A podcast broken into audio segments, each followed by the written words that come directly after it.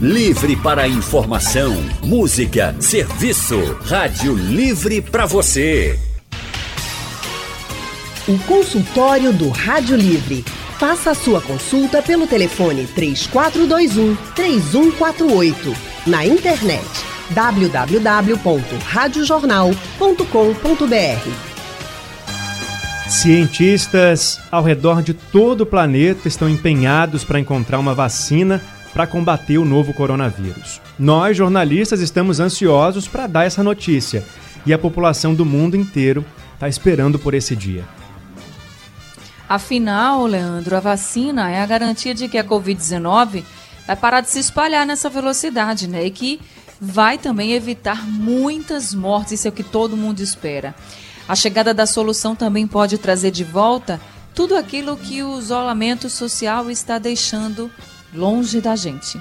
Mas o trabalho desses especialistas precisa ser feito com segurança. E no caminho até a vacina não existe atalho. Mas cada descoberta é um passo importante para desvendar as características que tornam esse vírus tão perigoso. E sobre essas informações, e para dizer se ainda estamos distantes ou mais perto da vacina, a gente vai conversar agora com o médico veterinário, especialista em virologia e pesquisador da Fundação Oswaldo Cruz em Pernambuco, Lindomar Pena. Doutor Lindomar, muito boa tarde. Obrigada por estar com a gente no nosso consultório. Boa tarde, boa tarde a todos. É um prazer estar aqui com vocês. Olá, muito boa tarde para o senhor também. A gente está aqui no nosso consultório também com os nossos canais já abertos para os ouvintes participarem. Você pode mandar a sua mensagem, a sua dúvida para a gente pelo painel interativo no site da Rádio Jornal, pelo nosso WhatsApp no 991478520 ou pode ligar para cá e conversar ao vivo com o especialista. Bom, a gente já tem acompanhado várias pesquisas ao redor do mundo, né, que é, direcionam os cientistas para essa vacina tão esperada pela população agora, para a gente poder é, acabar com esse pesadelo que a humanidade está vivendo. Aí eu citei anteriormente que esse vírus ainda é muito misterioso né, para os cientistas, tem características que dificultam é, o trabalho, né, as pessoas que estão dedicadas a encontrar essa solução.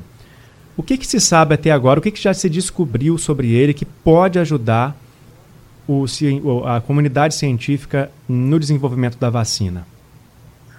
Bem, apesar das dificuldades do vírus, com a experiência que nós temos contra outros coronavírus, que é uma família de vírus que afeta humanos e animais.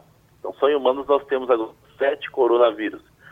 Quatro deles causam a doença leve, um resfriado comum, e três causam síndromes respiratórias graves. É, esses três temos somente um no Brasil, que é o SARS coronavírus 2.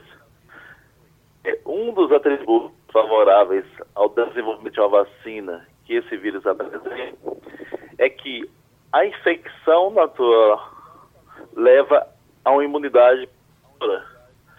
Ou seja, uma pessoa que teve a infecção durante a reexposição pelas evidências que temos, essa pessoa estará protegida. De quanto tempo dura, mas foi feito um estudo em macacos, esses animais foram infectados e 30 dias depois tentaram reinfectar esses animais e os animais ficaram protegidos da doença. Isso é muito bom, porque alguns vírus contra os quais nós não temos vacina, por exemplo, HIV, isso não ocorre. A infecção não leva imunidade protetora, que não é o caso desse coronavírus. Também que é favorável, pelo que nós sabemos até agora, só existe um sorotipo do coronavírus. Então é um vírus que, apesar da sua variabilidade genética, ele ainda sorotipo. Então é possível a única vacina seja capaz de proteger. Diferente, por exemplo, se nós pegarmos dengue, que tem quatro sorotipos, ou resfriado comum, que tem mais de 100 sorotipos. Isso dificulta muito.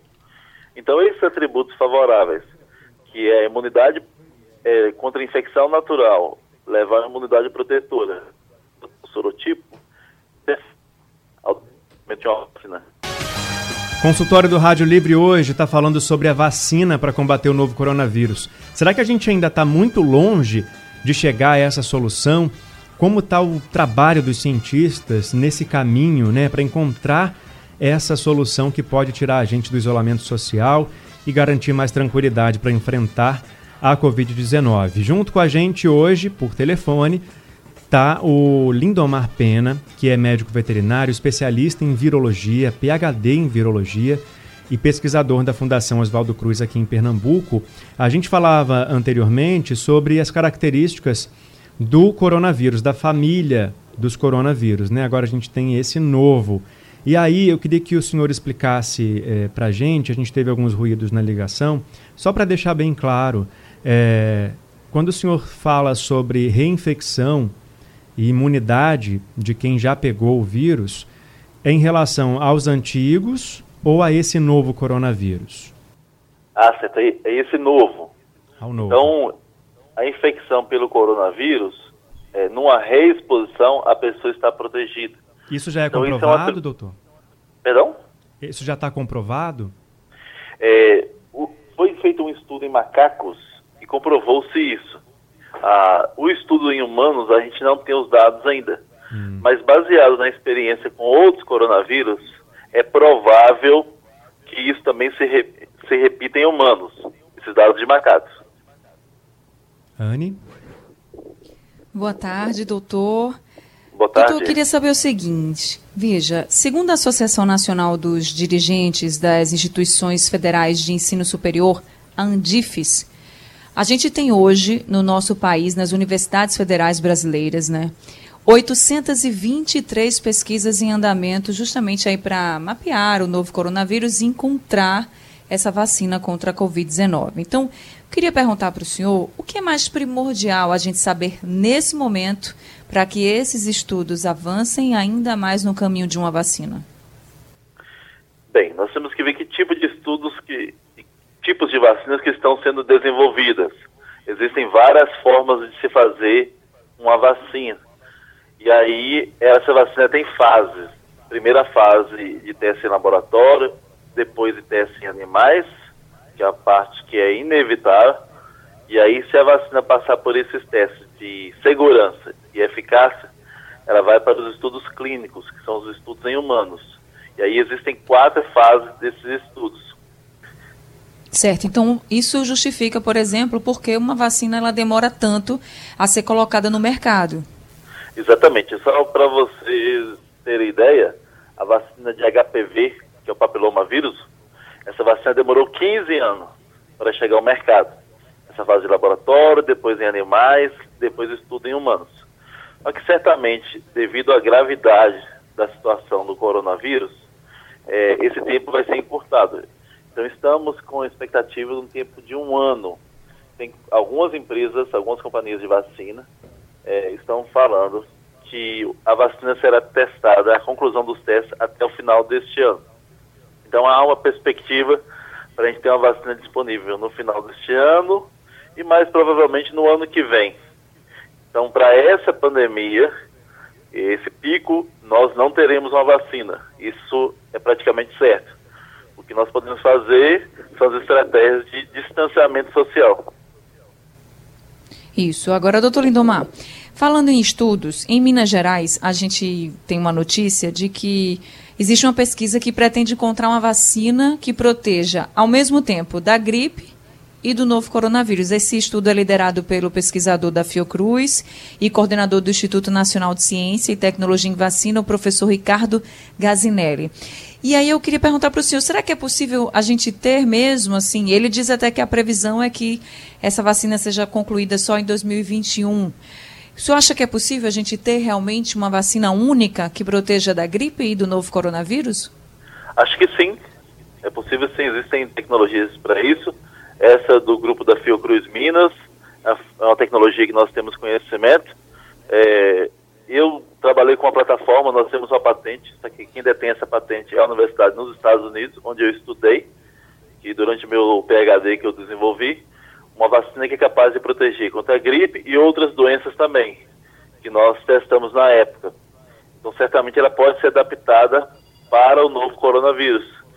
ah, existem várias plataformas de vacinas sendo desenvolvidas no mundo. Tem mais de 90 estratégias sendo desenvolvidas. Poxa, que bom. Então a gente espera, a gente espera que chegue uma vacina, né? Seja ela só para o novo coronavírus, seja ela única e para a gripe, novo coronavírus, mas que ela chegue de fato, com segurança, claro, mas que ela chegue. Leandro. Doutor Lindomar, a gente está acompanhando, né, a, a, última vez que a gente falou tanto sobre o trabalho da ciência, assim, e, e reconheceu, né, como deve ser o trabalho da ciência, foi na época da H1N1. Hoje a gente tem uma vacina, né, que inclusive estamos na campanha nacional de vacinação da H1N1. O que, que tem de característica no coronavírus que faz com que a vacina seja mais difícil de ser encontrada em relação a gripe, né, provocada pela H1N1? Que que, qual a característica que mais impede e dificulta o trabalho nesse momento para ele ser mais rápido? Bem, essa é uma ótima pergunta. Para a gripe, no caso do H1N1, já existia uma plataforma de vacina contra os outros vírus da gripe. Então apenas ela foi adaptada àquele vírus que surgiu na, em 2009, que foi o H1N1 de origem suína. No caso do coronavírus, a dificuldade que nós temos é que não existe uma plataforma de vacina para os coronavírus que a gente possa adaptá-la a esse coronavírus pandêmico, é, causador da Covid-19.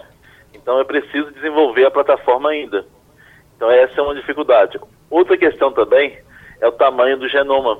Esse vírus tem um genoma muito grande e bem mais complexo do que o vírus da gripe. Então, para vocês terem ideia, ele tem o dobro do tamanho do vírus da gripe e três vezes o tamanho do vírus da dengue, por exemplo. Nós já temos uma vacina também. Então isso dificulta. Mas eu acredito que vamos ter êxito no, desenvol no desenvolvimento de uma vacina. Certo, Anne.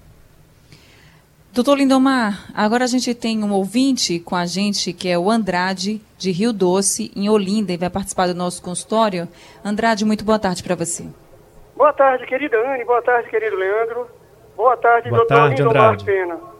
É, hoje eu estou ouvindo a Rádio Jornal, eu escutei informação que em Israel é, o coronavírus chegou, como tem chegado em todos os países, visto que é uma pandemia, né, que, que assola o nosso planeta, mas que o número de vítimas, o número de pessoas que vieram a óbitos foram muito pequenos. Eu fiquei, sei lá, me gerou a seguinte dúvida: o que é que existe no sistema imunológico dos israelenses que não existe no nosso? Entendeu? Não seria isso? Ou eles estão tendo acesso a um tratamento inovador que estão levando as pessoas à cura? Obrigado, amigo. Certo, é uma ótima pergunta. São muitas variáveis que interferem com o número de mortos durante uma pandemia em cada país, a especificidade de cada país. Mas provavelmente, nesse caso de Israel, pela informação que nós temos até agora, e se repetiu também com outros países, por exemplo, Taiwan, Nova Zelândia, excelente exemplo, é que eles adotaram medidas muito rígidas de isolamento social no início da pandemia, quando foram decretados os primeiros casos. O Brasil, é, especialmente Pernambuco, é, foram feitas medidas, mas demorou-se um pouco não foi ruim. Então, se não tivesse feito como foi feito, estaríamos numa situação muito pior, tenho certeza disso. Mas poderia ter sido feito de forma mais precoce.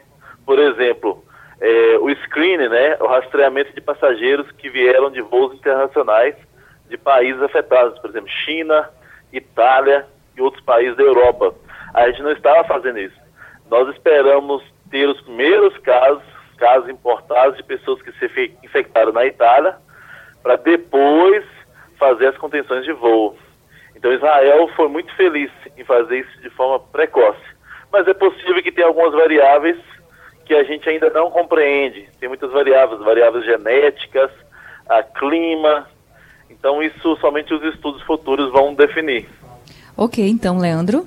Consultório do Rádio Livre hoje falando sobre o andamento das pesquisas para que a gente chegue numa vacina né, do novo coronavírus, essa vacina tão esperada, que a gente agora aguarda ansiosamente para que os cientistas consigam chegar na vacina, consigam testá-la, com segurança e coloquem realmente para todas as pessoas. Por isso, para entender um pouquinho mais sobre esse, todo esse processo e se a gente ainda está muito longe de uma vacina, a gente está conversando com o especialista em virologia e pesquisador da, Funcion... da Fundação Oswaldo Cruz aqui em Pernambuco, o médico veterinário doutor Lindomar Pena. Doutor Lindomar, o senhor falou sobre a questão do genoma do novo coronavírus, né? A gente já tem esse mapeamento, o senhor falou inclusive que é um vírus que ele tem um genoma muito grande, diferente de outros, por exemplo.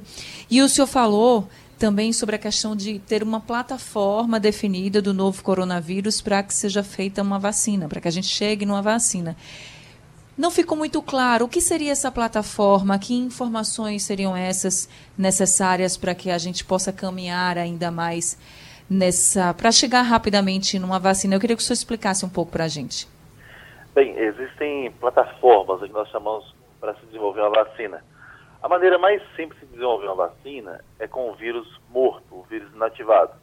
Esse vírus, ele é isolado a partir de um paciente, ele é crescido multiplicado em células e depois ele é inativado, normalmente com algum químico.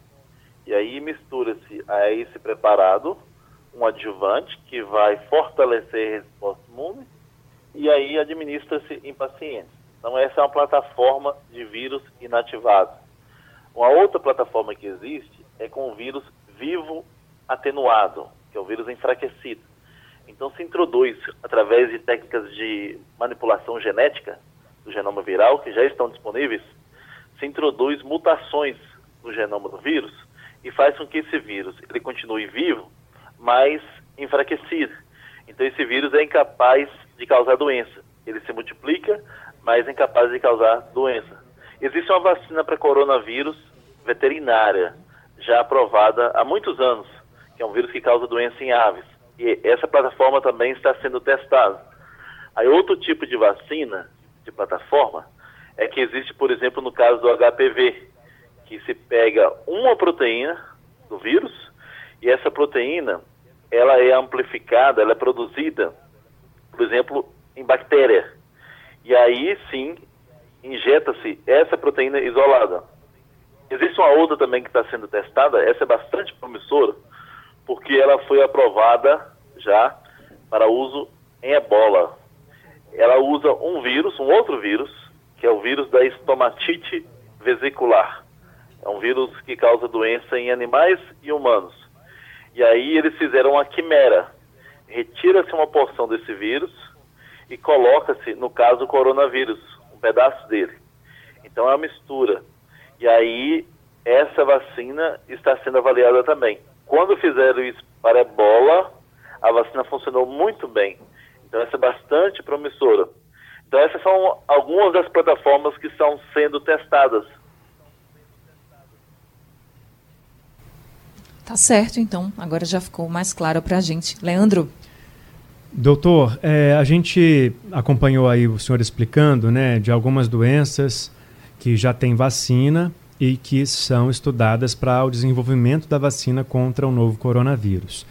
Mas essa fase de testes é muito importante, né? Qual é o risco da aplicação de uma vacina, né, de colocar uma vacina no mercado sem que todos esses testes sejam feitos sem que haja essa segurança, todos esses protocolos sejam cumpridos para a população. O que, que isso pode trazer de consequência se as pessoas, de, é, de repente, acreditarem que a vacina que é usada no animal também pode ser usada no ser humano e aí começar a fazer essa aplicação? Ah, perfeito. É um ponto muito importante.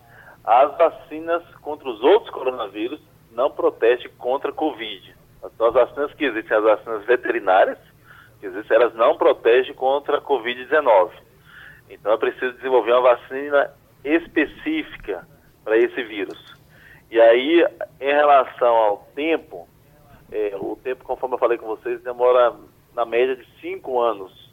Ah, mas nesse caso, devido à situação, não existe um grande interesse de governos e empresas em desenvolver uma vacina rapidamente. Mas, por mais rápido que se façam os testes, ela, a vacina precisa ter segurança, que é um ponto crítico, e eficácia, capaz de proteger as pessoas contra a doença. Porque não adianta ter uma vacina também, que as pessoas recebem a vacina, acreditam que estão protegidas, não estão.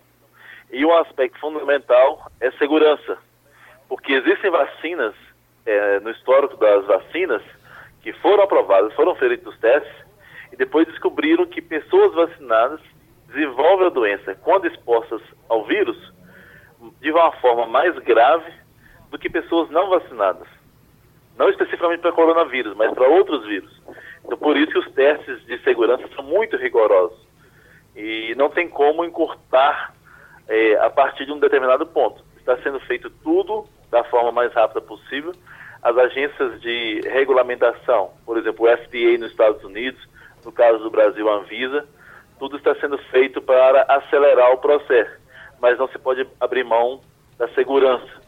Então, as perspectivas que nós temos aí, da grande maioria dos cientistas, é que nós vamos ter uma vacina no ano que vem. Antes disso, será muito difícil.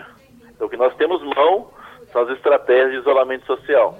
E as pessoas precisam acreditar nisso. Não adianta a gente querer achar que vamos ter uma vacina, que a gente pode abrir mão das estratégias de isolamento social, e mesmo depois que passar essa fase mais crítica, que nós estamos agora, que vamos começar o lockdown aqui em Pernambuco, depois que o número de casos novos começarem a diminuir e o número de mortos, o vírus vai continuar circulando. Ele não vai desaparecer.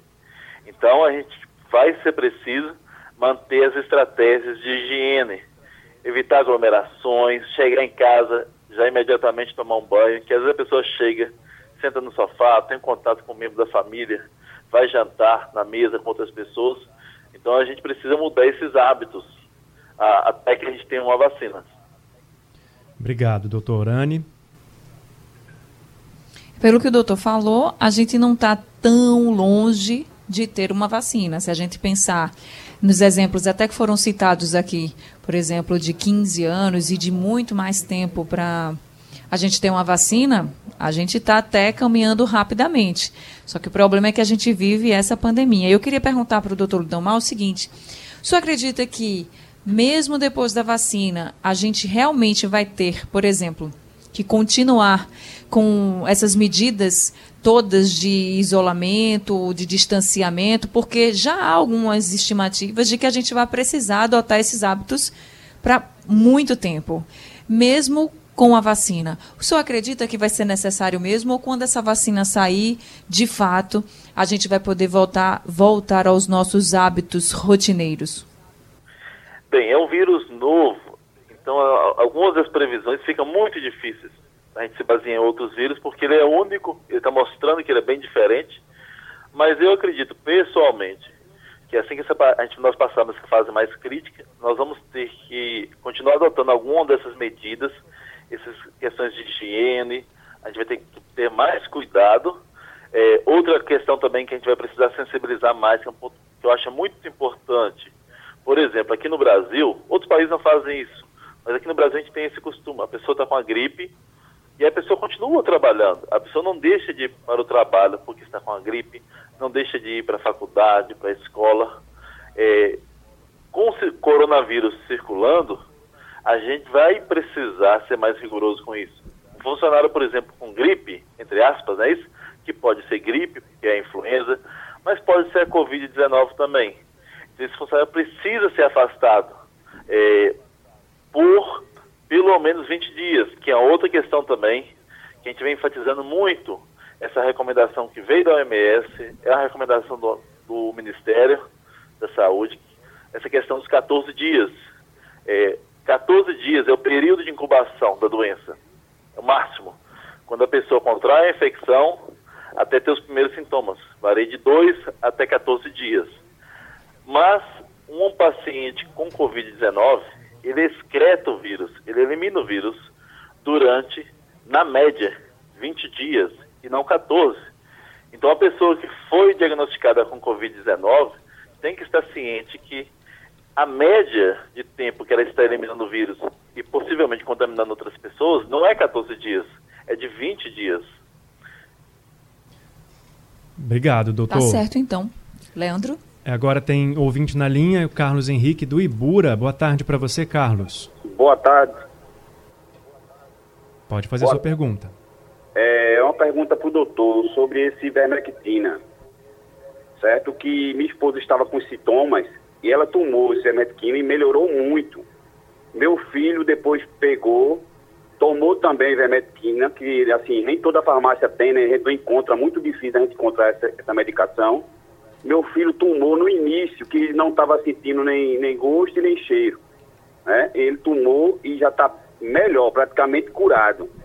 Né? E eu queria saber assim, eu estou pensando em tomar, mas eu fico com medo de tomar porque eu não, ainda não apresentei nenhum sintomas. Aí eu queria saber do doutor é, se tem algum risco da gente poder tomar essa medicação. Boa tarde. Boa tarde, essa pergunta muito importante. É, então, a automedicação não é recomendada em nenhuma hipótese, mesmo com medicamento que já esteja aprovado para uso em humanos, é, com aquela específica finalidade. E no caso do coronavírus, nós não temos nenhum medicamento aprovado é, que tenha efeitos comprovados de segurança, de eficácia contra eles. Temos algumas drogas em investigação. Uma delas, que surgiram alguns artigos é, no último mês, é a ivermectina. Foi feito um estudo in vitro, em laboratório, mostrando que tem eficácia, e foi feito também, recentemente, na semana passada, um estudo em humanos. Mas às vezes a gente tem que tomar muito cuidado, porque um único estudo não prova a eficácia daquele medicamento. Então está totalmente contraindicada a automedicação. É, ivermectina é usado muito na medicina veterinária, então medicamento veterinário não pode ser usado em humanos, porque ele é produzido de outra forma, e mesmo a ivermectina humana não deve ser usada também, porque esse consumo, o uso indiscriminado pode causar consequências graves e também é, desfalcar a rede farmacológica de fornecer esse medicamento para seus usos que já estão aprovados. Então, o ideal é seguir as recomendações médicas e nunca fazer automedicação, devido aos riscos inerentes a esse procedimento. Deixar bem claro, né, doutor? Não tem remédio ainda, também não tem vacina. Doutor, nosso tempo, infelizmente, chegou ao fim. O assunto é muito amplo, merece ser muito discutido, mas já deu para ter uma ideia do que a gente está enfrentando hoje também no campo da ciência para poder chegar a essa tão esperada vacina contra o novo coronavírus. Muito obrigado, viu, doutor, pela sua participação aqui com a gente no nosso consultório. Eu, eu que agradeço a oportunidade e a atenção de vocês. Boa tarde a todos. Boa tarde, doutor Lindomar. Seja sempre muito bem-vindo aqui no consultório do Rádio Livre, viu? E, gente, para você que perdeu o consultório, para você que pegou pela metade, não tem problema. Daqui a pouquinho o consultório do Rádio Livre está disponível no site da Rádio Jornal e também nos principais distribuidores de podcast. E, durante a madrugada, ele será reprisado aqui na programação da Rádio Jornal. Bem, o Rádio Livre de hoje está ficando por aqui, mas a gente volta amanhã, às duas horas da tarde, com muita informação e prestação de serviço para você. Até amanhã, Leandro. Até amanhã, Anne. Muito obrigado a vocês que ficaram com a gente na tarde dessa segunda-feira pela audiência. A produção do Rádio Livre é de Gabriela Bento, trabalhos técnicos de Edilson Lima e Big Alves. Editora executiva é de Ana Moura e a direção de jornalismo é de Mônica Carvalho. Sugestão ou comentário sobre o programa que você acaba de ouvir, envie para o e-mail ouvinte@radiojornal.com.br ou para o endereço Rua do Lima 250, Santo Amaro, Recife, Pernambuco.